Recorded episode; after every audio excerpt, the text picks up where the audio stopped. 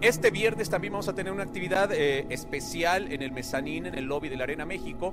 Ayer fue el lanzamiento de la historieta del cómic de, los jóvenes Dinamita. Y bueno, es un plus, va a estar aquí a la venta. Mucha gente pregunta en las redes sociales en dónde se va a vender. Se va a vender mañana aquí en la Arena México, como ya se hizo el día de ayer en un eh, recinto en el centro de la Ciudad de México, en, en el centro histórico.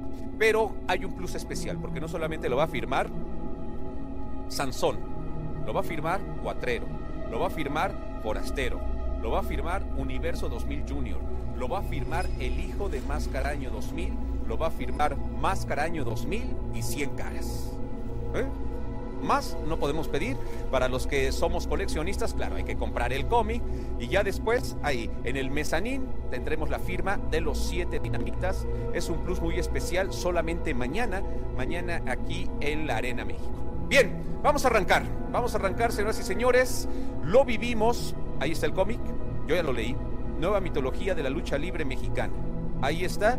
Lanzamiento, excelentes dibujos, buen argumento y sobre todo valor histórico con las firmas de todos, absolutamente todos los dinamita. Por cierto, también eh, los Dinamita tenemos una convocatoria para ellos y con la prensa mañana a la una y media. Fue en el mes de noviembre del 2018 que el Consejo Mundial de Lucha Libre y Sexto Piso se unieron para presentar la historieta La nueva mitología de la lucha libre mexicana. En la década de los años 60 fue mejor conocida como la Edad de Plata para los cómics e historietas, pues estas estaban en todo su esplendor y contaban con una gran calidad para su época. Para el siglo XXI, Sansón, Cuatrero y Forastero se convirtieron en los pioneros de una nueva era en el mundo de las historietas. El proyecto de realizar un cómic protagonizado por la nueva generación dinamita fue un proyecto encabezado por Gala Luterot, el cual pretendía fusionar los diferentes aspectos de la cultura y no solo de la cultura popular a la que la lucha libre pertenece. La entonces directora de Relaciones Culturales del Consejo Mundial recurrió a personalidades que se han destacado como colaboradores de publicaciones y espacios culturales, como fue el caso de Oscar Benassini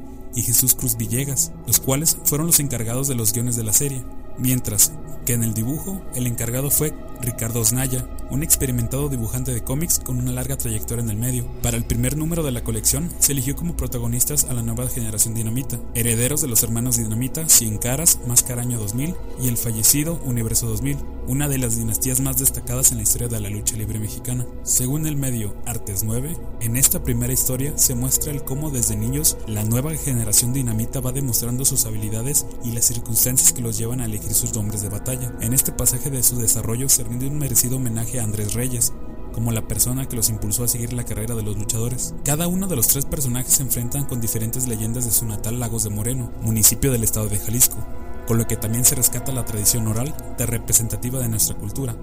Sobra decir que estos nuevos seres enmascarados salen victoriosos de sus pruebas. Este cómic tuvo un tiraje de 3.000 ejemplares, y tuvo el costo de 120 pesos. Los puntos de venta para este cómic fueron las arenas del Consejo Mundial de Lucha Libre, es decir, la Arena México, la Arena Coliseo de Guadalajara y la Arena Coliseo de Puebla, ya que este solo fue un ejemplar de colección. Espero que este video haya sido de tu agrado. Recuerda compartir este y otros videos que se encuentran en el canal. También puedes comentar, aquí está la caja de los comentarios. Recuerda seguirnos en Facebook y Spotify como Leyendas Enmascaradas.